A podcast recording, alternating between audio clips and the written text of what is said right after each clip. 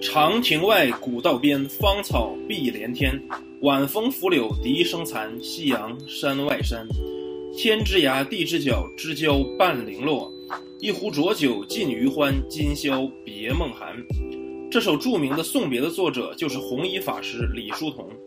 李叔同出生于名门望族，后来赴东洋留学，回国后钻研于西洋油画与剧本创作。将满腔的悲愤与才情埋藏在沉默的丹青与跳动的音符之间，后来出家研究佛学，发愿苦行，成为了律宗的高僧。他的前半生浪迹艳世，撕磨金粉；后半生晨钟暮鼓，青灯古佛度流年。弘一法师的人生活出了精彩，也成就了觉悟和智慧。想要看到更多更精彩的节目，欢迎订阅古风国韵。